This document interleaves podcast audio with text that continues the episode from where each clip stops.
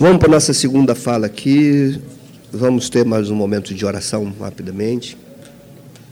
Ó Deus, na tua presença estamos aqui com o nosso coração desejoso de ouvir, de entender. E também declaramos nossa total dependência da ação do teu espírito. Não estamos aqui para acumular conhecimento, não estamos aqui para nos tornarmos mais críticos, Estamos aqui para aprender, por meio da tua palavra, por meio da tua verdade, aprender, primeiro, a julgar as nossas próprias ações, a nosso próprio estilo de vida cristã, e mudando a nós, que possamos ser voz nessa nossa geração, para chamar a tua igreja para se posicionar como de fato é tua noiva e agência do teu reino. Senhor Jesus, a ti, a ti seja dada a glória, hoje e sempre. Amém.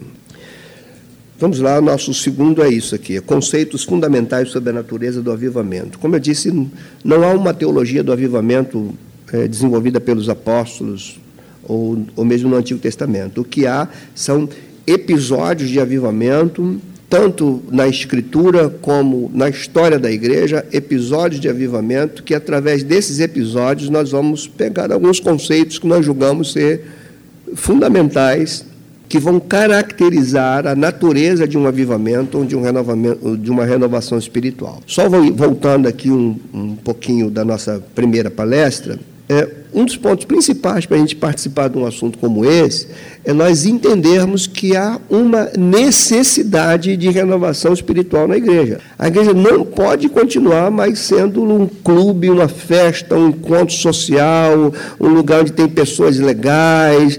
A igreja precisa ser igreja. Ela existe para uma missão. E a gente não pode perder isso de vista. Vocês vão lembrar, por exemplo, quando Jesus fala sobre a missão da igreja, ele diz assim: vocês vão receber poder ao descer sobre vós o Espírito Santo, e vocês vão receber esse poder para ser testemunhas minhas até os confins da terra. A igreja existe para isso para testemunhar do Evangelho, para ser agente do reino de Deus até que ele venha.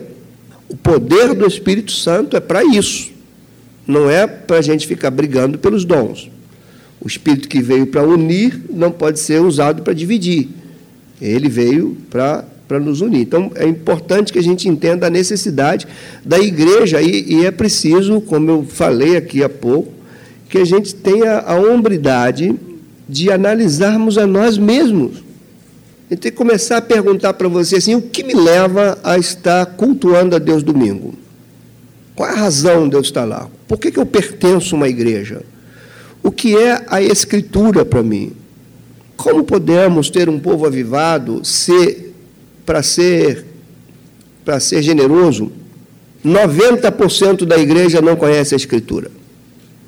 Para ser generoso. Como a gente vai querer um povo avivado se um povo não conhece a Escritura? 90% dos cristãos não sabem responder à sua fé no mundo pós-moderno como o nosso. Por isso que eles vão, como a gente estava falando aqui no intervalo, por isso que eles vão falar da sua fé com os seus pares no domingo, e entre um domingo e outro, eles vão falar de tudo à luz do que a própria cultura está falando. Porque ele não sabe, fora desse ambiente onde estão seus pares, seus irmãos, fora desse ambiente, ele não sabe dizer a razão dele ser cristão. Ele não sabe interpretar o mundo pela ótica da sua fé. E com isso eu não estou colocando culpa nas pessoas, eu estou colocando culpa no púlpito da igreja. Porque foi o púlpito da igreja, o ministério didático da igreja é o ministério mais importante da igreja. Se a igreja coloca de lado o ministério da escritura, o ministério da palavra, o ministério didático, que envolve púlpito, ensino, escola bíblica, tudo que ela oferece para ensinar se a igreja colocar em segundo plano o ministério didático, ela está fadada a viver numa apatia espiritual e a não ter relevância nenhuma na sociedade onde ela está. Jesus não foi crucificado pelos milagres que ele fez, ele foi crucificado pelas coisas que ele falou e ensinou. Foram os milagres dele que levaram Jesus para ser rejeitado. Era o ensino dele, as coisas que ele falava. Lázaro foi ressuscitado, mas morreu. Mas aquele que tirou Lázaro do túmulo disse que a palavra dele permanece. A palavra permanece. Os milagres, os acontecimentos, isso passa. Agora, palavra, não. Então, se queremos um avivamento, nós precisamos desejar a palavra. Então, já que eu estou falando para jovens, quer ver uma coisa, não sei se na igreja de vocês é assim, mas grande parte da igreja, o número de jovens que frequentam uma escola bíblica é muito pequeno. Só para você ter um raciocínio comigo. Se o número de jovens que, que frequentam a escola bíblica é pequeno, e se esses jovens serão aqueles que representarão a igreja na vida adulta, como serão esses adultos representando a igreja daqui a algum tempo, se hoje eles não aprendem a sua fé dentro da igreja? Como é que vai ser isso? Então, o avivamento é fundamental hoje. Agora, a gente tem um outro problema. Por que, que muitos jovens não estão na escola bíblica? Porque a escola bíblica não passa de historinhas. Eu estava palestrando numa igreja aqui, um irmão chegou para mim e falou assim, pastor, Queria que vocês nos ajudassem, a minha voz aqui é pequena. O que, que foi? É porque sabe qual é o, o tema das, da revista da Escola Bíblica? Eu falei, não, não tenho nem ideia. Batalha espiritual. O que, que você acha? Eu acho, que vocês deveriam parar de ensinar isso. Foi isso que eu falei, para de ensinar, a não ser que vocês estejam falando de batalha espiritual, tendo em vista uma batalha cósmica que começa já em Gênesis, que Paulo trata disso. Agora, se você está falando de caça-fantasma, então para, para que você vai adoecer a igreja. Porque falar de batalha espiritual hoje é caça-fantasma é, demônio, é isso, é aquilo, elemento, ponto de ligação, aquilo que dá legalidade com o mundo espiritual, daquilo, dali. Por isso que muita gente também se desinteressa de estar numa escola bíblica aprendendo, porque não tem conteúdo teológico nas escolas bíblicas. Dito isso, vamos lá. Eu vou começar com uma citação do Antônio Pereira que diz: Creio que Deus pode, e frequentemente o faz, operar um grande reavivamento em nossos dias, para reavivar a igreja que está dia a dia, olha o que, ele está dizendo, dia a dia, descendo ladeira abaixo, empurrada pelo vento do modernismo, da falta de firmeza doutrinária, da escassez de uma santidade impactante e não legalista. Olha o que ele fala de santidade, impactante, mas não legalista a questão da santidade como regras comportamentais não vai ter harmonia com a Escritura. Ah, onde toda a falta de firmeza doutrinária, da escassez de uma santidade impactante e não legalista, e que isso, na realidade, é necessário e urgente. Então, ele crê na necessidade e na urgência de um reavivamento por conta desses elementos que ele está classificando aqui. Não obstante, muito do que se vê por aí não passa de descarado aviltamento. O nome desse, desse artigo é Avivamento versus Aviltamento. Aviltamento é você desonrar, rebaixar alguma coisa. Né? É, são manifestações que, ao invés de promover, de legitimar um avivamento, desonra aquilo que Deus, na verdade, estaria fazendo na sua igreja. Agora é o Stott. Stott vai dizer: definindo, né, ou classificando, ou conceituando o avivamento. Eu não gosto dessa palavra definir, não, porque definir é colocar fim em alguma coisa, como se aquela coisa não pudesse ser mais do que aquilo que foi colocado um fim nela. Então, eu prefiro a palavra conceito, conceituar. Por exemplo, você não define Deus. Como é que você vai definir Deus se Deus é infinito? Não pode colocar um fim nele. Então, você tem conceitos verdadeiros sobre ele. Sobre Deus, você pode ter conhecimento verdadeiro, mas nunca terá conhecimento exaustivo, porque Deus é infinito. Ok? Por isso que eu brigo com a ideia aí, se vocês quiserem me crucificar, pode me crucificar. Essa ideia de cantar na igreja e ninguém explica Deus, isso aí para o mundo pós-moderno é uma, é uma beleza. Porque se ninguém explica Deus, Deus vai ser o que cada um imagina que ele seja. Essa música, embora ela tenha uma melodia bonita, uma poesia bonita, ela tem um perigo que o autor talvez nem perceba disso. Se ninguém explica Deus, Paulo estava fazendo papel de bobo lá no Areópago de Atenas. O que, que ele diz lá? Olha, eu quero falar desse Deus que vocês não conhecem aí. Deixa eu explicar isso para você. Então, só que a gente fala hoje que ninguém explica Deus. Se ninguém explica Deus, ninguém conhece Deus. Se ninguém conhece Deus, a gente vai adorar então o Deus que a gente imagina. Aí daí que entra o culto idólatra. Vamos lá, uma visitação inerente, sobrenatural do Espírito soberano de Deus. Esse é o conceito de Stott sobre avivamento. Uma visitação inteiramente sobrenatural do Espírito soberano de Deus, pela qual uma comunidade inteira, ao, ponto aqui, ó, e Edward ele trabalha muito isso aqui. Né? A comunidade inteira toma consciência da sua santa presença. Não é questão de uma pessoa comunidade inteira toma consciência da sua presença e é surpreendida por esta presença. Os inconversos, ou os não convertidos, se convencem do pecado. É um sinal de avivamento aí. Se convencem do pecado. Eles não ficam na igreja fazendo carinho nos seus pecados. Aqui é um ponto interessante, irmãos, porque essa ideia mundana da igreja, que se você está na igreja você tem que ser perfeito, a Bíblia não fala que a igreja é lugar dos perfeitos. A Bíblia fala que a igreja é lugar de pecadores, mas pecadores arrependidos. Pecadores que querem em Deus não ser mais o que estavam sendo.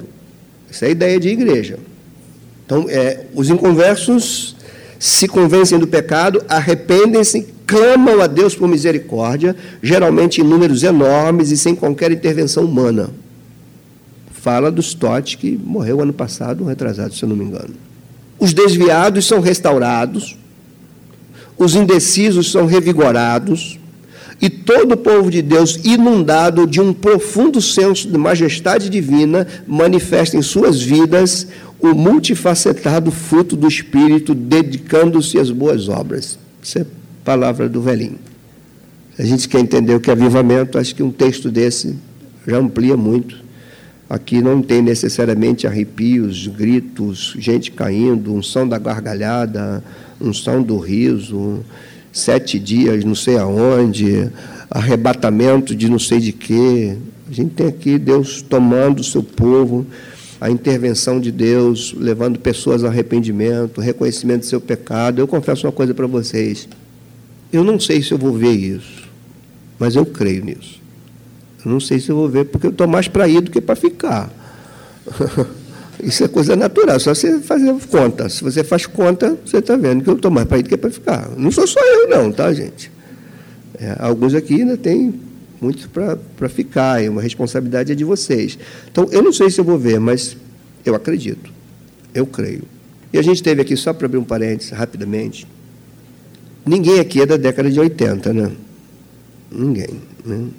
No final da década de 80, houve um burburinho no Brasil sobre avivamento. Países viam o Brasil como o lugar onde se ia iniciar um avivamento.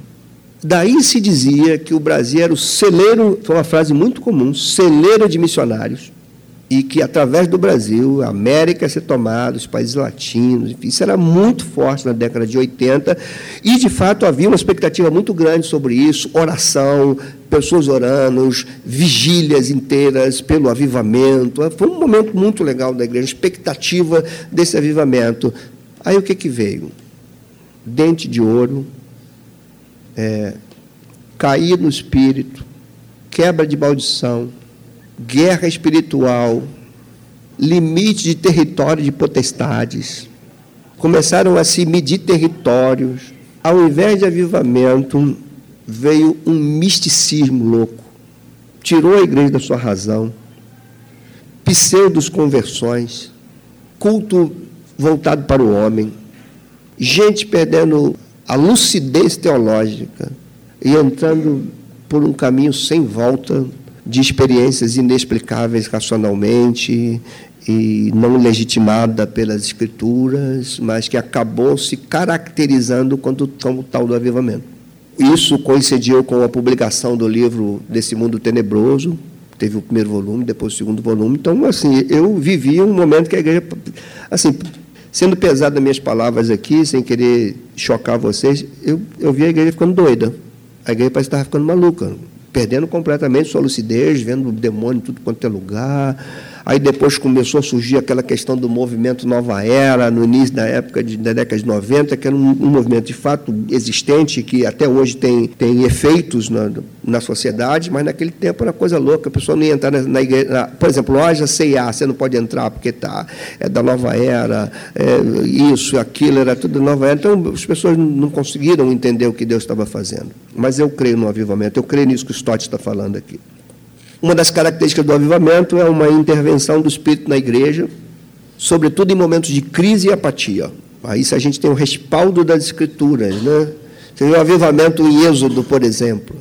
Eles estão no Egito, você vê Êxodo 2, eles começam a clamar a Deus, lembrando da aliança com Abraão, e ali vem um libertador, Moisés, um grande avivamento, Deus fazendo proezas, mar se abrindo, aí eles vão para o deserto, aí volta tudo de novo, esse ciclo. Né? A gente vai falar isso depois do almoço. Nesse, nessa intervenção divina, ele injeta vida, traz a igreja de um estado de decadência para uma vitalidade espiritual. A gente precisa admitir, irmão, sem demérito, que a igreja está numa decadência espiritual grande. Há uma decadência. São duas coisas acontecendo hoje na igreja. Existe uma decadência espiritual, mas junto com essa decadência, não sei se vocês percebem como eu percebo, junto com essa decadência há também uma inquietação. A igreja parece que começa a viver uma crise. O que é uma crise? Né? Você já deve ter passado por isso. Se você já passou por isso e não sabia o que era isso, você vai saber agora o que é uma crise. Uma crise é quando você passa por um momento da tua vida que você está vendo que não está bom, não está legal, não está certo, mas você não sabe o que fazer. Aí instalou a crise. Você olha, não, não é isso, mas eu também não sei o que é. É crise. Então você olha na igreja hoje, você vê, porque é isso, gente. Tem, a igreja tem equipamento de primeira, tem isso, tem ar-condicionado, tem isso, tem aquilo, não tem hora que não está certo. Alguma coisa não está legal, só que você não sabe o que é, porque a palavra foi tirada da igreja. Entra uma crise. E essa crise, ela é perigosa, porque se a pessoa começa a perceber que falta alguma coisa e ela não sabe o que é, ela pode se agarrar na primeira coisa que dê sentido à sua vida. E aqui, só para espantar vocês, o islamismo cresce por causa disso. Uma das razões do crescimento do islamismo é que eles estão dando para as pessoas uma razão de vida. A luta para tomar o mundo para lá. Nem que para isso precise dar a vida ou tirar vida. Que é a questão do jihad islâmico, que quer dizer esforço. Você se esforça para que o reino de Alá seja tomado. Como a igreja não tem um sentido de vida, o que a igreja virou? Quando eu falo igreja, é claro que tem as exceções, mas ela virou um alívio de fim de semana. As pessoas vêm do fim de semana para sentir um alívio na igreja, alguma coisa, uma espécie de um. para andar mais alguns dias. E igreja não é isso. O cristianismo não é isso. O cristianismo ela te dá lucidez para você interpretar o mundo à sua volta, saber lidar, inclusive, com os dilemas que ele tem. Então, quando a gente tem isso, percepção não está certo, a, a crise pode se, se caracterizar por você perceber que esse momento alguma coisa não está legal e não saber o que fazer, ou a crise também se encaixa quando você sabe o momento, entende que não é aquilo, sabe o que fazer, mas não tem como fazer. Aí também entrou a crise. E eu acho que a gente está num momento assim. As pessoas dão na igreja. A gente tem nessa igreja aqui pessoas de, de Santa Cruz da Serra que congregam aqui. A gente tem uma igreja pequena aqui. Mas o que traz gente de tanto lugar para uma igreja pequena?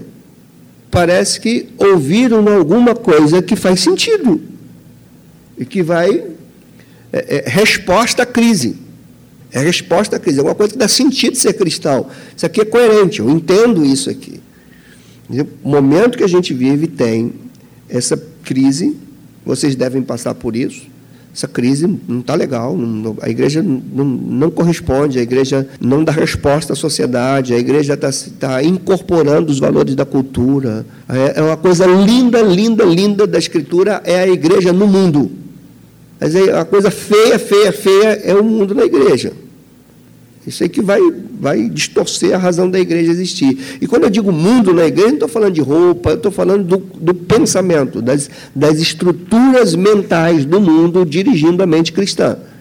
Isso é que é feio, porque se Deus chama a sua igreja para ser luz do mundo e sal da terra, e ao invés da gente então ir para esse mundo e para essa terra com, é, com essa luz poderosa que mostra, aí a luz no sentido bíblico, é aquela que mostra caminho.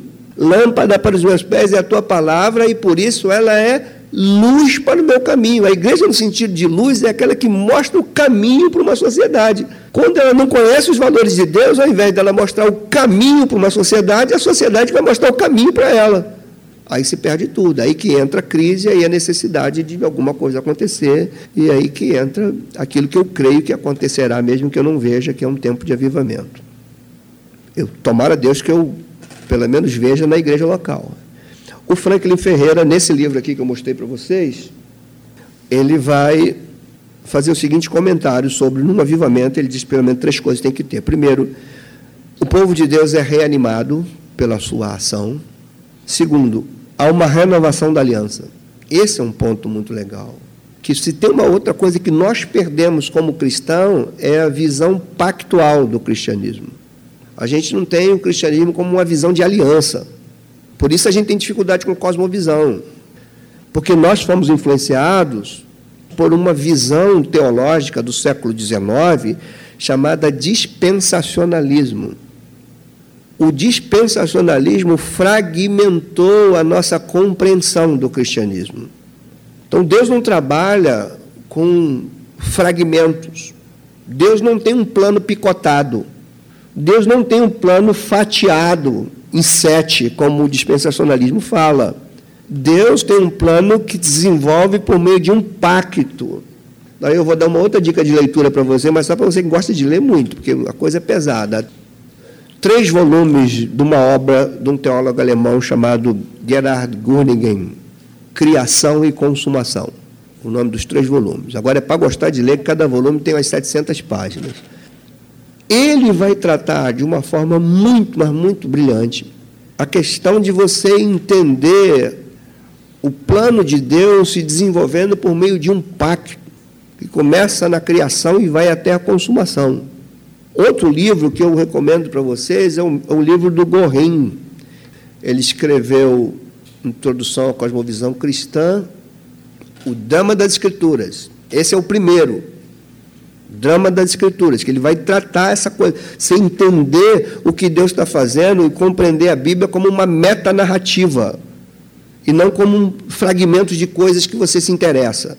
Que esse é um outro problema da igreja hoje. Você se interessa por esse texto aqui. A Deus amou muito de tal maneira que deu seu filho. Ai, que coisa bonita demais isso. Aí você traz, você guarda aquilo, você leva contigo. Aí você pega o texto, é, tudo coopera para o bem daqueles que amam a Deus. Ah, isso tudo para mim, eu precisava dessa palavra. Você fica com isso, mas você não pega o todo da Escritura. O que a Escritura está ensinando? Então, quando Frank diz que no avivamento, um dos elementos é uma renovação de pacto, de aliança, de entender que a maneira que Deus estabeleceu para se relacionar com o seu povo foi por meio de aliança, por meio de um pacto. Foi assim no Éden e foi assim na cruz. Nós vivemos num relacionamento com Deus mediado por Jesus Cristo numa aliança de graça. Assim que nós vivemos. Então, quando há uma ação do Espírito Santo na igreja, além de um povo reanimado, há uma renovação de aliança, ou do conceito de aliança, e há um desenvolvimento de percepção e de experiência com Deus. Aqui talvez os aonde os reformados mais apanham seja isso, né? São muito racionais, mas com poucas experiências com Deus. Né? Parece que as experiências sensoriais viraram pecado. E não é isso, como foi o que a gente falou aqui na, na, na resposta que eu dei a ele. As duas coisas precisam caminhar juntas. O Franklin vai dizer assim: não se trata de uma certeza intelectual de que Deus está presente, uma vez que ele é onipresente, mas da segurança comprovada que vem do Espírito de Deus, que ele está entre o seu povo visitando-o com graça. Então vou falar assim: Deus está aqui entre nós. O que, que, vocês acham?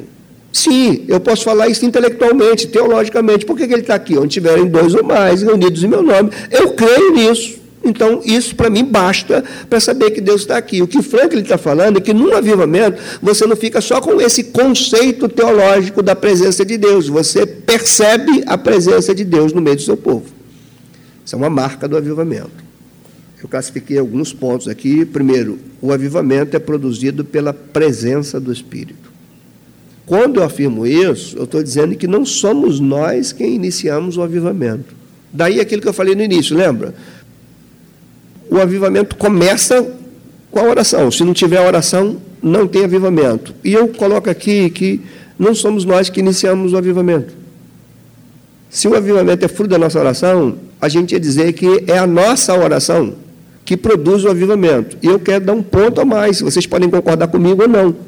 O desejo pela oração já é, para mim, um sinal do avivamento. Porque nós não temos muita tendência disso, não. Nós temos mais a tendência de ver os gols do Fantástico do que orar. Não é isso? Tendência nossa mais é vigiar o Facebook, vigiar o Instagram, do que orar. Não tem entender? Quando você começa a sentir desejo por orar, não é orar por medo. Quando você começa a sentir desejo de orar, quando você acorda de manhã, o primeiro desejo teu é orar, é ir para a Escritura, falar com Ele, sem que isso seja uma superstição, uma coisa, se eu não fizer, eu vou decair espiritualmente. Se, se o teu desejo é puro, se você, a gente começa a acordar pensando nisso, no meu modo de ver, isso já é um indício do avivamento.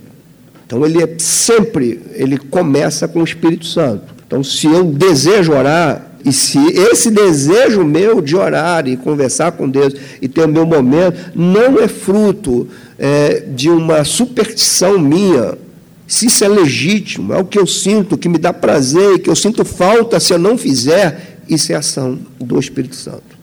Agora, quando é, gente, olha, eu tenho que orar porque o pastor falou que essa semana todo mundo tem que orar 15 minutos ele vai cobrar domingo. Se é isso, isso não é avivamento, isso é aviltamento. Isso aí é burlar o que Deus está fazendo, isso aí é obra do homem. Né? Porque eu já, olha, eu já aconselhei pessoas aqui de outras igrejas, não são poucas não. E eu vi pessoas sofrendo dentro das igrejas. Tem uma menina que eu atendi aqui, atendo até hoje, que ela dizia assim, pastor, eu estou muita crise, que eu não consigo bater a meta. O que é a meta? a meta era a meta de jejum e de oração diária que era imposto pela sua liderança, se não há retorno daquilo, a pessoa se sente menos espiritual do que a outra. Isso é vergonhoso para a igreja. O que eu estou falando aqui é de um desejo puro, que nasce em nós de buscar o Senhor. Não é, é uma coisa que dá prazer, tem sentido, você sabe o que você está fazendo. Uma visitação do Espírito de Deus na comunidade cristã, não somente numa pessoa, com o objetivo de conduzi-la, revitalizá-la, restaurar seus fundamentos, reconduzir ao seu papel, a razão da igreja existir. É, por isso é produzido pelo Espírito Santo. Podemos e devemos orar e clamar por uma intervenção de Deus na igreja, mas isso, por si só, já é resultado da ação do Espírito, que é o que eu estou falando aqui.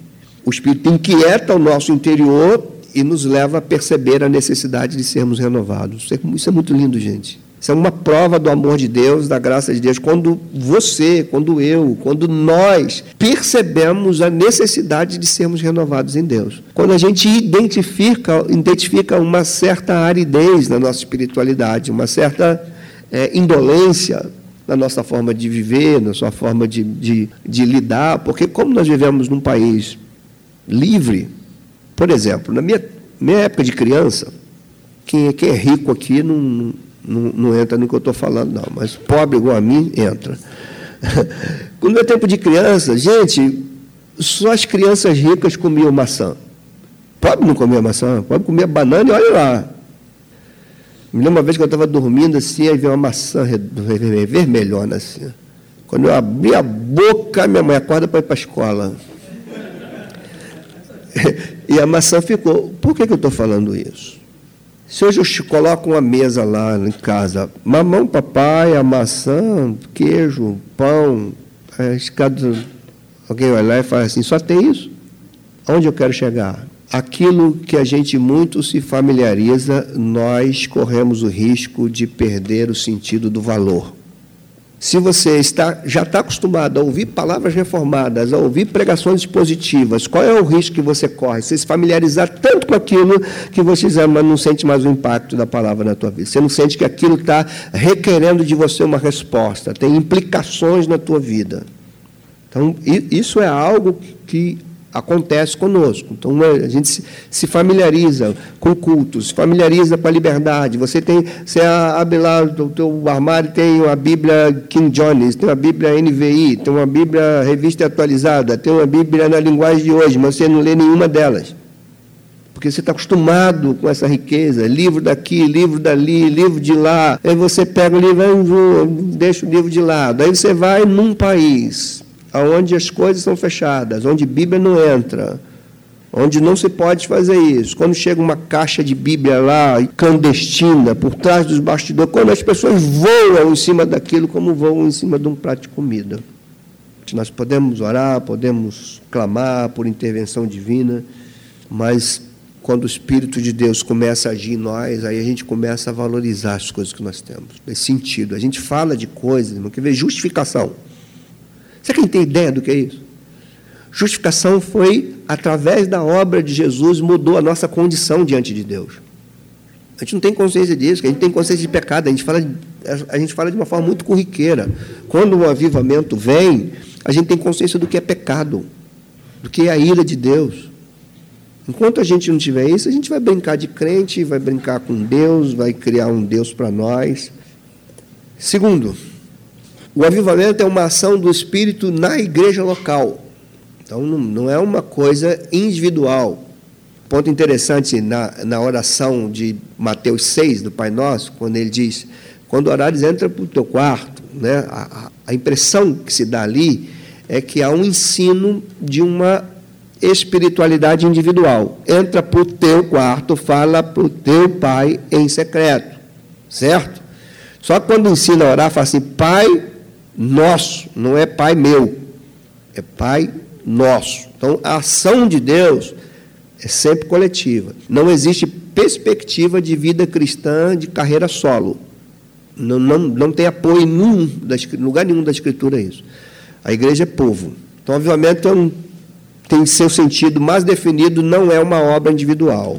Expressão bíblica para sermos cheios do Espírito Santo ocorre sempre numa questão plural, quando Paulo diz aqui em Efésios 5: Não vos embriagueis com vinho, onde há dissolução, mas enchei-vos do Espírito, falando entre vós com salmos, entoando e louvando de coração o Senhor com hinos e cânticos espirituais. Eu fui pregar numa igreja uma vez e me chamaram para falar sobre avivamento. Eu falei, eu vou. E eu preguei nesse texto aqui, só que eu fui di, direto, né? porque o texto aqui, depois ele vai falar é, uns aos outros no temor de Deus, ele vai entrar no verso 22, falando das mulheres serem submissas aos maridos, os maridos amarem suas esposas, dos, dos filhos honrarem os pais, dos pais não provocarem ira aos seus filhos. E quando Paulo fala de toda essa estrutura familiar, ele está falando em conexão com o ser cheio do Espírito Santo, daqui do verso 18. Então eu falei de um avivamento que tem raízes dentro dos lares. Eu não posso ficar pulando na igreja de glória a Deus e pula e pula e pula e sentir a presença de Deus. Em casa eu começo a gritar com a minha esposa: não é avivamento, nem aqui, nem, nem em Marte. Isso é um, um êxtase espiritual que não pode ser caracterizado por avivamento. Avivamento atinge a igreja local. O ponto aqui, não tem tempo para a gente tratar, mas se a gente for pegar a exegese de, de Efésios 5, 18, 19, a gente tinha que ir ao contexto disso. Por que, que Paulo fala não vos embriagueis com vinho? O que era se embriagar com vinho? Que contraste ele está falando aqui de manifestações? O que está por trás desse texto eram manifestações de êxtases que vinham do culto ao deus Dionísio, que era chamado também Deus Baco, que era o Deus do vinho, da onde deriva a palavra bacanal. Porque no culto ao Deus Dionísio, ao Deus Baco, havia vinhos e mais vinhos, e na embriaguez do vinho havia êxtases espirituais. Inclusive se falavam em línguas. O que, que Paulo está dizendo? Não confunda a espiritualidade cristã com isso. Isso não é espiritualidade cristã. O que, que acontecia nessas festas de, de Baco e de outros deuses? A promiscuidade sexual tinha um teor religioso. Eles se embriagavam com vinho e eles praticavam atos sexuais sem a consciência de pecado, porque aqueles atos sexuais estavam embrulhados numa roupagem religiosa da adoração ao Deus Dionísio. Por isso que Paulo vai falar às mulheres da igreja de Corinto que usem o véu. Vocês lembram disso? Por que, que elas tinham que usar o véu? Para elas se diferenciarem das prostitutas de culto de Corinto. O que, que eram as prostitutas de culto? Elas ficavam com a cabeça rapada, porque com a cabeça rapada ela está dizendo assim: estou disponível, não estou debaixo de autoridade de nenhum homem. Como Corinto era uma cidade portuária, uma cidade cosmopolita, muita gente passava por ali, muita gente ia para Corinto. É, há alguns historiadores que diziam que eles iam corintiar, como se fosse um verbo utilizado, como se ir para Corinto era pecar sem sentir o peso do pecado. É como se fosse o carnaval de hoje, quatro dias que vale tudo. Corinto valia tudo. Eles iam ter relações com essas prostitutas E ao ter ao copular com essas prostitutas, eles tinham então a percepção que estava tendo contato com as divindades que elas representavam. Por isso tinha um, um quê religioso. Esse é o mesmo conceito de Deuteronômio 22, que muito mal interpretado, quando o texto diz assim, que o homem não use roupa de mulher e a mulher não, use roupa de homem. Por isso que as pessoas proibiram as mulheres de usar calça comprida aqui um tempo atrás. Vocês não são dessa época também. Mas ninguém podia usar calça comprida, porque era roupa de homem. Agora só que tem, tem calça comprida que se o homem botar não vai cair bem. Porque é mais para a mulher. A ideia de Deuteronômio é porque eles trocavam as roupas para fazer sexo cultuais. E naquela época de Moisés, já se deitava homem com homem, mulher com mulher. Por isso que ele proíbe no livro de Levítico. O que, que Paulo está falando aqui? Tem um verdadeiro avivamento, um avivamento, ser cheio do Espírito Santo não é pelas orgias da religião pagã, é ser cheio do Espírito, é, é, é falando entre vós com salmos, com hinos, com cânticos, sujeitando uns aos outros, amando suas esposas, esposas honrando seus maridos, filhos honrando seus pais, pais não provocando ira seus filhos. O que é isso? É uma igreja avivada. Olha aí, a igreja avivada tem implicações na vida familiar. É muita coisa para a gente repensar. A gente não pode falar de uma igreja avivada e não podemos falar de nós cheios do Espírito Santo se em casa nós somos uma topeira. Não pode, isso tem que mudar. Temos que permitir que Deus trabalhe na nossa vida.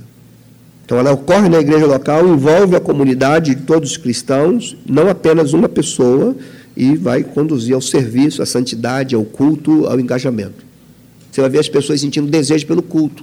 É o que o Edward dizia no primeiro avivamento da cidade dele: as pessoas sentiam desejo pelo culto, um desejo muito grande. As pessoas ficavam torcendo. Ele chegava a dizer assim: tomou tanta conta da cidade que parecia que todo dia era domingo desejo delas pelo. Hoje, irmãos, a gente sabe que não é isso. A gente chegou sabe, caramba, amanhã tem que acordar cedo para ir para o culto. Não é assim? Isso é um povo frio, um povo que precisa do avivamento do Senhor. Terceiro, o avivamento é uma obra do Espírito em resposta às orações da igreja, mas é aquele vai e vem que eu falei para vocês. A igreja ora porque o Espírito incomoda, e quando a igreja ora incomodada pelo Espírito, se desenvolve então essa ação do Espírito Santo atingindo a diversidade da igreja, as outras áreas da igreja. A igreja então precisa romper com a sua apatia, com a sua indiferença.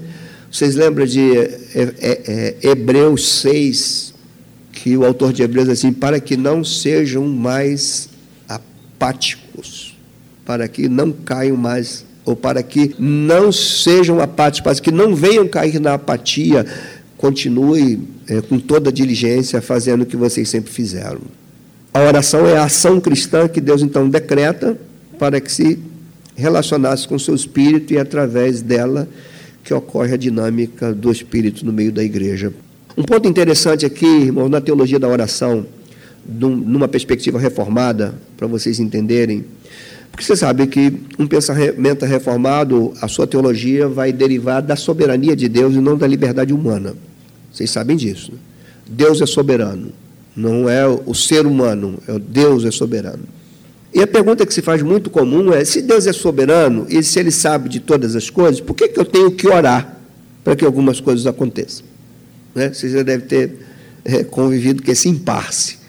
É, se Deus sabe tudo o que vai acontecer, por que, que eu tenho que orar para que algumas coisas aconteçam? O que, que você responderia? Partindo da soberania de Deus. Você quer pensar teologicamente, né?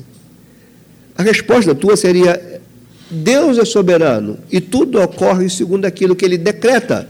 Algumas coisas ele decretou que aconteceria sem as nossas orações. Outras coisas ele decretou que aconteceria por meio das nossas orações. Então, orar é obedecer um decreto de Deus. Quem vocês acham que orou para Paulo se converter? Eles oraram para Paulo morrer. As orações imprecatórias. No entanto, Paulo se converte. Soberania de Deus. Já Cornélio, estiver orando, orando, orando, orando, orando, e Deus vai lá chamar Pedro. Então são ações diferentes de uma mesma soberania. Deus decretou a conversão de Paulo daquele jeito, Deus decretou a conversão de Cornélio sendo fruto do seu clamor, da sua oração e de sua prática é, é, piedosa.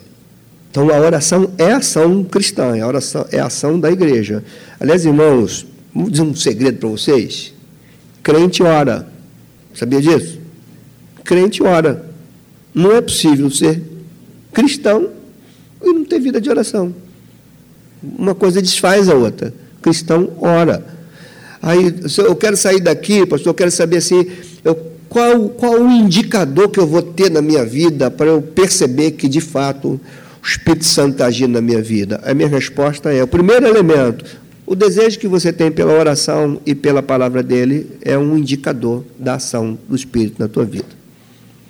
Entra dia, sai dia. Você não toca em Bíblia, nem em oração e não sente falta nenhuma disso. Você é turista domingo. Turista. Aqui no domingo, algumas coisas que você acha legal, você vem, as pessoas que você gosta. Aí quando você pega uma pregação que choca com aquilo que você está pensando, você fala assim, gostei muito disso. É mais ou menos assim, né? Mais ou menos assim. Então a gente está estudando sobre isso aqui. Alguns textos bíblicos, né? segundo o livro de Crônicas, se o meu povo que se chama pelo meu nome se humilhar e orar e me buscar e se converter dos seus maus caminhos, então eu o ouvirei dos céus, perdoarei os seus pecados e sararei a sua terra.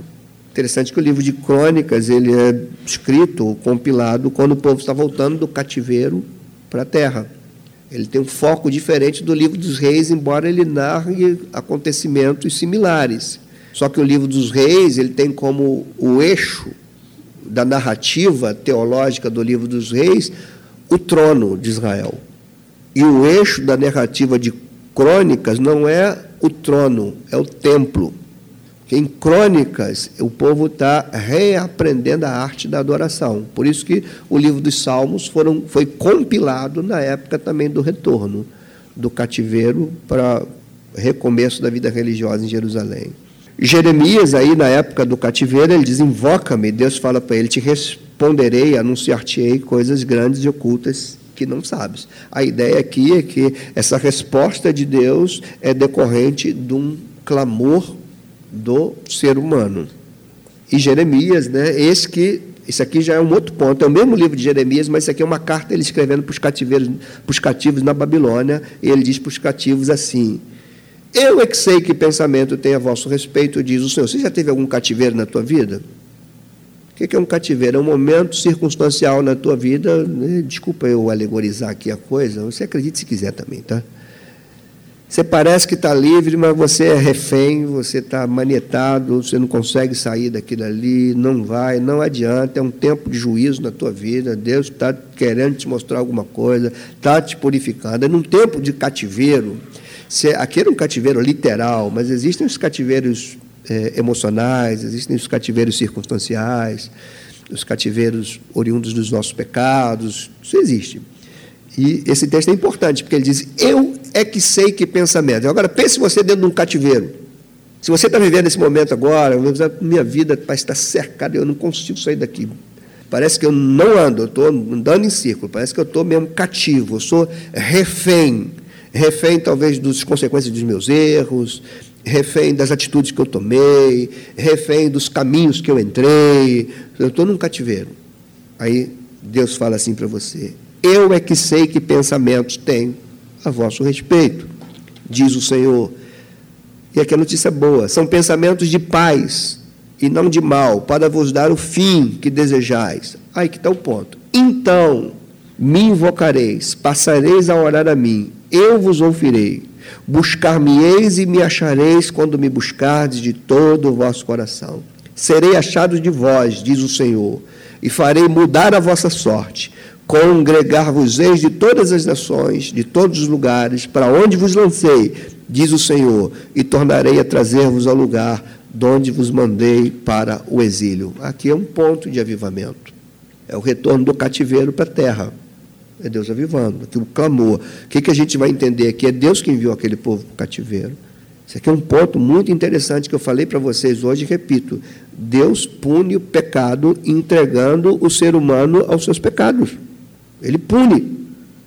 E ele vai punir muitas vezes levando você a ficar manietado pelos próprios caminhos que você decidiu para a tua vida. Você fica manietado até que, nesse momento de avivamento, há um clamor sincero e ele nos traz de volta para os caminhos dele. Então, sei que o nosso papo aqui é de avivamento, mas eu digo uma palavra pastoral para vocês: tenha muito cuidado com os atalhos. Os atalhos são aqueles momentos na tua vida que parece que vai levar você a chegar mais rápido onde você quer chegar. Mas eles podem te levar para um abismo. Então, não entre no atalho, fique no caminho. Mesmo que no caminho tenha pedras, mesmo que no caminho tenha obstáculos, mas é melhor no caminho de Deus do que no atalho que você decide para a tua vida. Ele é perigoso. Quarto, o avivamento é uma obra do Espírito, levando a igreja a desejar a doutrina e a santificação. Desejam. Uma das coisas que eu vi nesses lugares todos que eu estudei era jovens de 21 anos, de 22 anos, de vários lugares do Brasil, ávidos por conhecimento teológico. Por isso que eu acredito no avivamento. Jovens de 21, 22 anos, eu estudei com gente de, de, de, Mato Grosso, estudei com gente do Pará, que ia para São Paulo estudar, e não era barato, não, coisa é cara. Quando a gente vê o desejo que a gente, a gente é refém de uma igreja que desclassificou a teologia. A gente é refém de um cristianismo que diz que teologia não presta para nada, o que valia era experiência. E agora a gente está pagando altíssimo por isso. É, quando a gente vê jovens, o fato de vocês estarem aqui, você vê jovens desejando teologia, isso é marca sinalizador que o, o avivamento é possível. É o renascimento do amor pela palavra, é o desejo pelo retorno da ortodoxia. Isso é lindo demais. Só Deus faz isso. Passamos a amar a palavra de Deus, desejando ardentemente obedecê-la. Não é procurar a palavra para saber o que, é que vai pregar. A vaidade hoje cristã é isso. Você quer aprender alguma coisa da palavra para vomitar em cima da cabeça dos outros. É a vaidade religiosa de hoje. Muita gente que vai para a Bíblia só para procurar estudo bíblico, para poder ensinar os outros, para poder pregar os outros. Agora, quando você vai para a palavra, com uma ardência no coração, que eu quero obedecê-la, quer ver um sinal da, da, tua espiritualidade? É quando você começa a lidar com a palavra de Deus, as lágrimas descem do teu olho, porque você se vê pecador. Quando você vai para a palavra você se vê pecador, você está crescendo em santidade. Agora, quando você vai para a palavra e você se acha que, olha, quando falar isso aqui vai ser um impacto. Então você pode orar por conversão, que você está tá caminho ruim. Agora, quando você vai para obedecer, o, te, o, o, liberalismo teológico do século XVIII, que desenvolveu mais do século XIX, que nasce no, na esteira do iluminismo, ele, o, o, liberalismo teológico, ensinou os cristãos a ir para a Bíblia, não mais para buscar obedecer a Deus, mas buscar onde estão os erros da Bíblia. Isso é um dano muito grande para nós. A gente não vai à Bíblia para procurar qual é a vontade de Deus. Muitos de nós vamos para a Bíblia para mostrar para Deus qual é a nossa vontade. Sentido inverso. O desejo de proclamar a palavra vem de uma certeza e convicção da veracidade, do efeito da mensagem dela. Isso é obra do Espírito Santo. Aí aqui o Frank ele que diz: a pregação poderosa usada pelo Espírito Santo opera em uma convicção tal entre os fiéis que os leva a uma mudança teológica passam a ser vitais para a comunidade cristã, doutrinas, aqui, ó. Doutrinas como o Deus único que se revela como Pai, Filho, Espírito Santo, ou seja, a pregação da Trindade no, no, na, na igreja, autoridade da Escritura, fé, arrependimento, conversão, nova vida em Cristo, morte, ressurreição do nosso Senhor, do nosso Salvador, da coroa que nos está prometida, né, as mensagens com conteúdo escatológico, o amor necessário pela comunidade cristã, entre outras coisas. O que, que o Franklin está falando aqui? Que numa igreja avivada, a doutrina volta por púlpito. Hoje, para vergonha nossa, as nossas pregações são mais motivacionais do que doutrinárias. Quer é motivar as pessoas, e não instruir as pessoas. Se você quer pregação motivacional, vai ler lá em Ribeiro é, e, e, outros motivacionais aí. E você vai pegar um chavão, você vai acordar de manhã, olhar para o espelho, eu posso. Né? É que, olha, hoje vai ser o melhor dia da minha vida. Quando você precisa dessas autoafirmações, é porque você não está bem. Você já perdeu a tua identidade. Você está querendo impor a tua identidade. Você já perdeu. Quem é um cristão não precisa disso. Você não precisa olhar para o espelho e falar assim, eu me amo. Eu posso porque eu estou crendo em mim. E uma das maiores tragédias minha é eu crer em mim. que o coração do homem é enganoso. A heresia repelida com determinação, porque todos entendem tratar-se de um poço rachado, a heresia, uma cisterna furada, incapaz de reter a água. O povo de Deus se volta para o manancial das águas frescas, que é a palavra de Deus. E são marcas de avivamento. A restauração do desejo pela palavra, pela doutrina, vai conduzir a igreja a um caminho de santidade, desejar uma vida santa, repudiar o pecado. A gente não vai ficar vendo essas coisas horrorosas que a televisão passa e ficar rindo, achando bonitinho. A gente vai sentir dor. Você lembra de Atos 17, quando Paulo chega em Atenas? Você lembra do início do texto? Que Paulo, quando olha a idolatria da cidade, o espírito dele se revolta. Então a gente começa vivamente quando a gente começa a se revoltar com coisas que ofendem a Deus.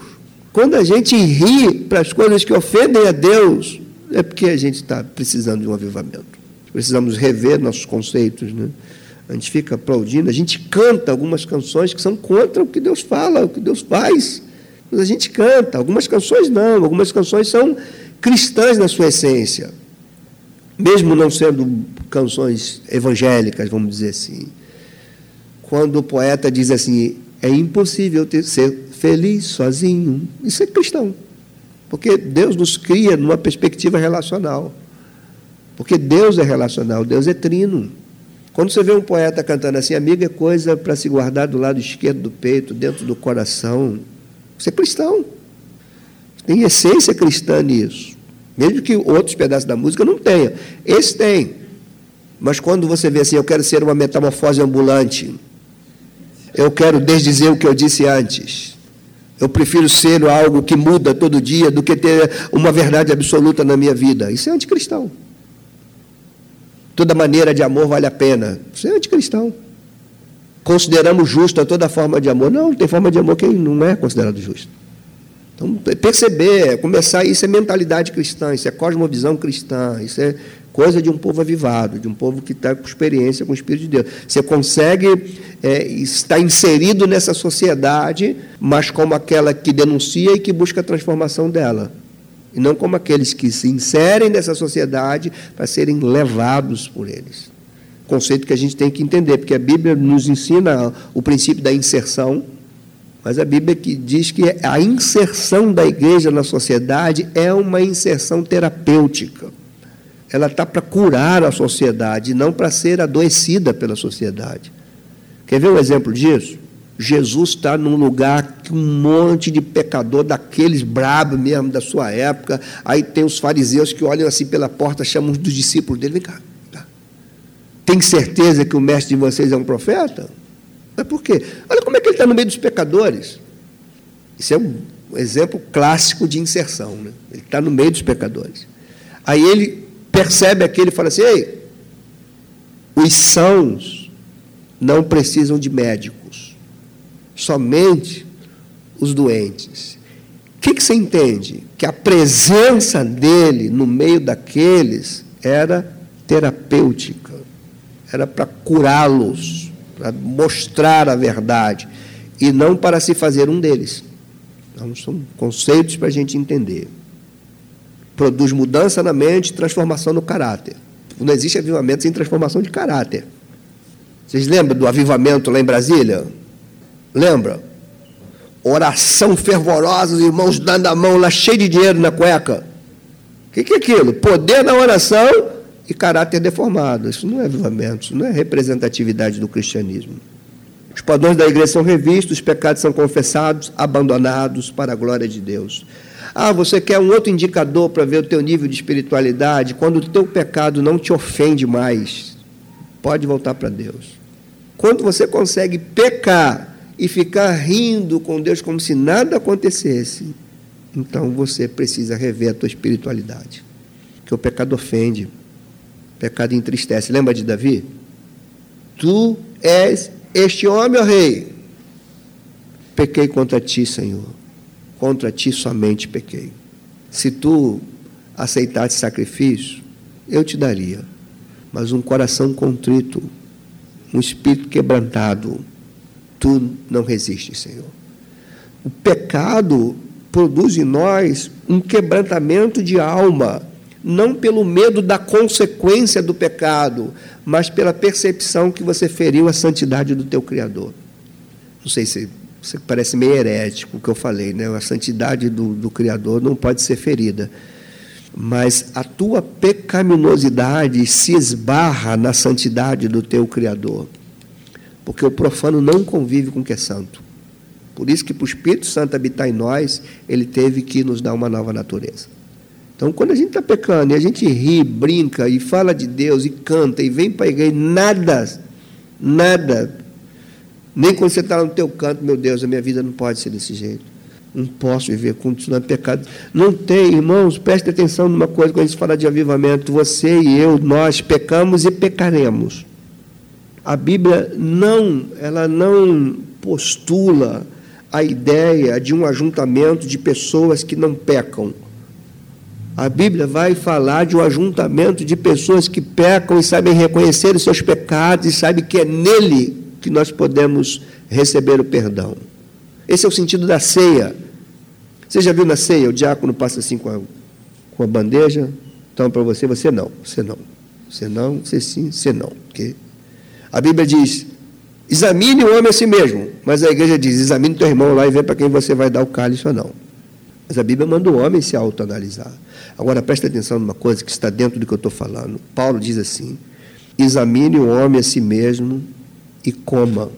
Você já leu isso lá? Examine o homem a si mesmo e coma. Qual é o sentido aqui? Por que, que a ceia é tão importante? Por que, que em todo avivamento há um retorno à redenção? Porque no momento da ceia é o momento do autodiálogo, é o momento da autoanálise, olhar para dentro de mim mesmo, e eu estou ali com a representação visível da redenção diante de mim, se eu entendo que a minha suficiência está em Cristo, esse é o momento que, na hora da ceia, se você reconhece o teu pecado, não é o momento de você falar não para a ceia. É o momento de você reconhecer teu pecado e dizer sim para a ceia. Por quê? Porque você precisa de Cristo para vencer o pecado. Se você, por conta da consciência do pecado, você nega a comunhão com Cristo, você está dizendo, assim que eu resolver o meu pecado sozinho, eu volto para ter comunhão contigo. Então a ceia, ela não é para retirar os pecadores, é para fazer os pecadores se arrependerem e buscar no Cristo representado, no pão e no cálice, o perdão para a sua vida. Só que pouca gente entende assim. Muita gente tem até medo da ceia. Mas são coisas que a gente precisa entender, por isso a importância da teologia. Cinco, no avivamento do Espírito, nós experimentamos conversões coletivas, como dizia Edward, como disse, como disse Franklin, aqui nas citações que eu trouxe. A história dos avivamentos mostra que, em tempos de ação sobrenatural do Espírito sobre a igreja, muitas pessoas se rendem a Cristo e recebem o Evangelho. Falei dos primeiros, do primeiro avivamento da cidadezinha de, de, de Edward, era a média de 300. É, e Edward não gostava de estatística. As estatísticas de conversões vieram mais com Charles Finney, do século XIX. E daí que até hoje tem estatística, né? Os pregadores falam assim, eu ganhei duas mil almas já. Parece, parece que o céu é fantasma, né? Só de alma. O corpo não é salvo, é só a alma. Essas, essas teologias loucas que tomaram conta da nossa cabeça. Sexto, o avivamento do espírito na comunidade cristã também produz efeito à sua volta. Aí, aqui que está a pancada. Uma igreja avivada vai influenciar a cultura ao seu redor. Quando Deus restaurava Israel, é para ser luz para as nações, não era coisa para viver para ela. Cultura ao redor da igreja passa a receber o impacto dos valores do reino de Deus. Os movimentos pós-reforma levou, por exemplo, a índice de analfabetismo despencar. Depois que o cristianismo se tornou religião oficial do império, aquelas, aquelas lutas dos gladiadores acabaram. Eles se matavam. Hoje é o MMA, né? Vocês, vocês ficam torcendo por aquilo também, não fica? O cara quase arrancando a cabeça do outro lá, tirando o olho para fora, e você torcendo, vai, vai, vai agora, finaliza agora. Gente, parece o Coliseu de Roma aquilo. Um ser humano destruindo o outro ser humano para subir no pódio. Por favor, não me chame de legalista, não. É que eu não, não consigo entender muito aquilo. Não, vai para mim. Então, quando a, Quando a gente fala hoje, por exemplo, de intolerância, de preconceito, de classes superiores a outro, isso tudo é o que havia na sociedade antes do cristianismo. Antes do cristianismo, a própria filosofia platônica, a, própria filosofia de, de, de, de Freud, a filosofia de Marx, o que Marx falava de, de classes superiores umas a outras. Paulo vai escrever assim, ó, quer escravos, quer livres, quer judeus, quer gentios, todos eles são diante de Deus a mesma coisa. Isso é cristianismo. Cristianismo. Quando se tira o cristianismo, aí volta de novo essa diferenciação de classes. Aí um ponto interessante para a gente entender: tira os os fundamentos do cristianismo de uma sociedade, você vai ver de novo opressão de classes, é, um se sentindo superior ao outro, negros inferiorizados, nordestinos inferiorizados, ricos é, sobre pobres, o cristianismo, a igreja também começa a se materializar, achar que a bênção está no seu patrimônio econômico. Quando isso tudo surge, a gente está voltando para um tempo antes do cristianismo. Aí o que, que ocorre? As pessoas na igreja não vão, não vão admitir isso. Mas como elas não têm uma teologia sadia, elas vão então aderir a uma fatia disso. Então, umas vão pegar para si a causa negra, a causa feminista, a causa isso, a causa aquilo, quando o cristianismo pega todas essas causas e coloca debaixo da graça de Deus. É difícil de entender isso. Por isso que hoje tem teologias das minorias dentro da igreja. Isso é falta de um, é, é resultado de uma igreja que se perdeu. Uma das grandes tragédias do cristianismo evangélico na América Latina, sobretudo no Brasil, diz Franklin Ferreira, como poucas vezes aconteceu na história da igreja, os cristãos não conseguiram transformar a cultura. Antes, em muitos casos, imitam-lhe os piores pecados.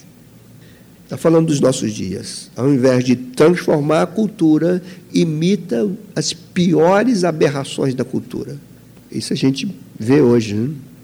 São vários fatores, então, que levam a igreja avivada a impactar a cultura à sua volta. Eu vou citar alguns deles aqui. O que é uma igreja avivada impactando a cultura à sua volta? Primeiro, a cultura é impactada por meio das missões da igreja. A igreja começa a despertar sua veia missionária.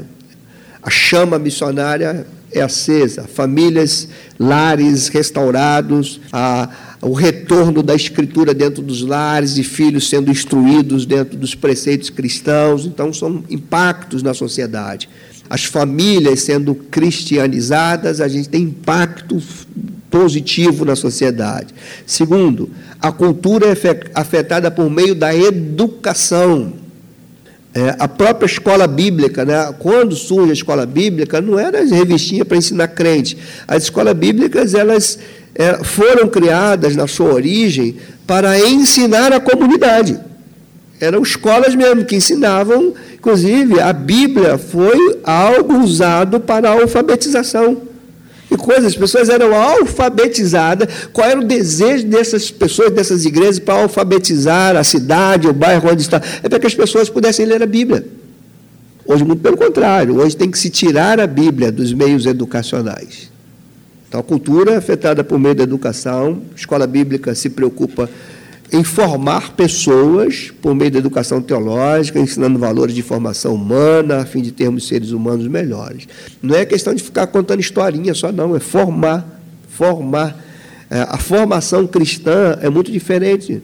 Nós podemos ter, irmãos, e hoje a gente vive isso, que eu costumo dizer aqui na igreja. A gente tem muito adereço evangélico. A gente acha que pelos adereços evangélicos, por si só, nossos filhos vão ser formados com a mente cristã. Basta você botar música lá no som, música evangélica.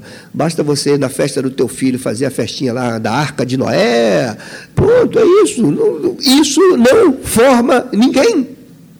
Não adianta você fazer a festinha do teu filho com tema bíblico se o teu filho não olha para você e não vê o caráter do cristianismo na tua vida.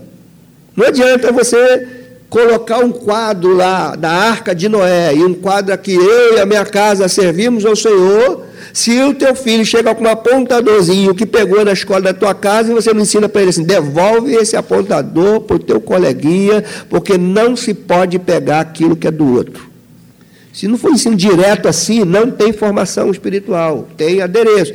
Qual é o problema disso? É o que a gente está vivendo aqui hoje. O que, que a gente vive hoje? Todo mundo acostumado com as verdades bíblicas, mas todo mundo fazendo tudo que a Bíblia condena.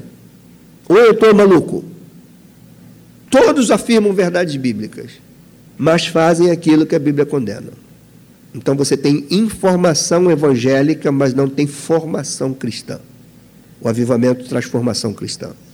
O avivamento espiritual também leva a igreja a se preocupar com reformas sociais. Aquela velha dialética de obras e fé, fé e obras, obras e fé. Ninguém é justificado pelas obras, mas ninguém que se diz justificado pode negar as obras. As duas coisas caminham juntas. Uma deriva da outra. Né? As obras derivam da fé. Ao longo da história, a igreja é envolvida com libertação de escravos, então, as, as questões sociais de uma sociedade, a igreja precisa. Como a igreja não faz isso, o que está acontecendo com os nossos jovens?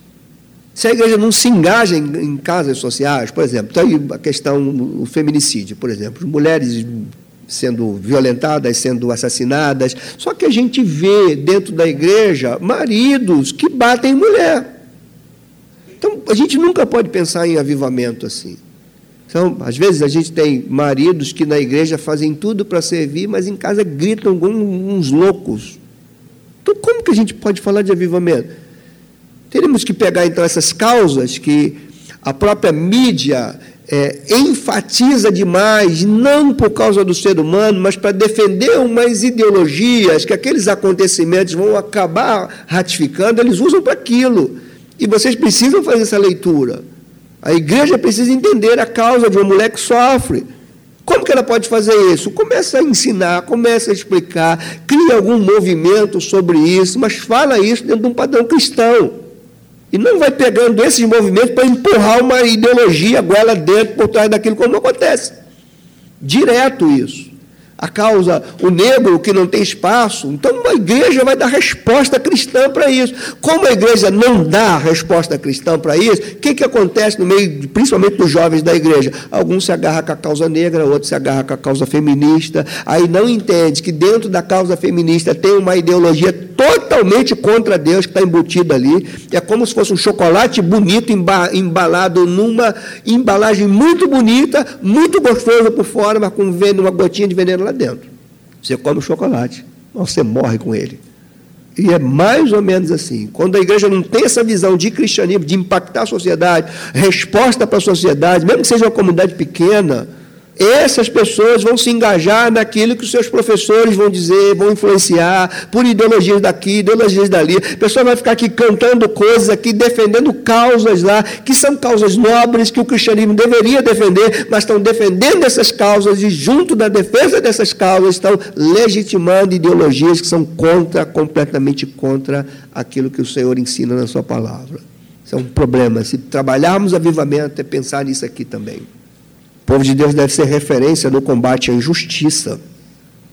Agora, o que não pode, irmãos, o que não pode é a gente combater a corrupção, a gente ficar revoltado com a corrupção de Brasília e ter igreja comprando equipamento de som via contrabando. Você pensa que eu estou falando aqui é coisa que eu inventei da cabeça. Que pega os instrumentos que passa por trás dos bastidores para pegar mais barato. O que não pode, a igreja ficar revoltada com a corrupção e ser parceira de políticos evangélicos corruptos. O que não pode mais é a igreja negar o púlpito para o Augusto Nicodemos, por exemplo, e dar o púlpito para o senhor Eduardo Cunha. Isso aqui não pode, são umas incoerências da igreja. E para a gente chamar isso de, de. Se é que a gente pode chamar isso de igreja. Deixa eu me acalmar aqui, tá, gente? Que eu estou. Tô... Tenha paciência comigo. Aqui o texto célebre de Isaías, né, o povo que vai entregar o jejum para ele, ele diz assim: seria este jejum que eu te escolhi? Olha o que, que Deus fala. Será que é isso que eu quero de vocês?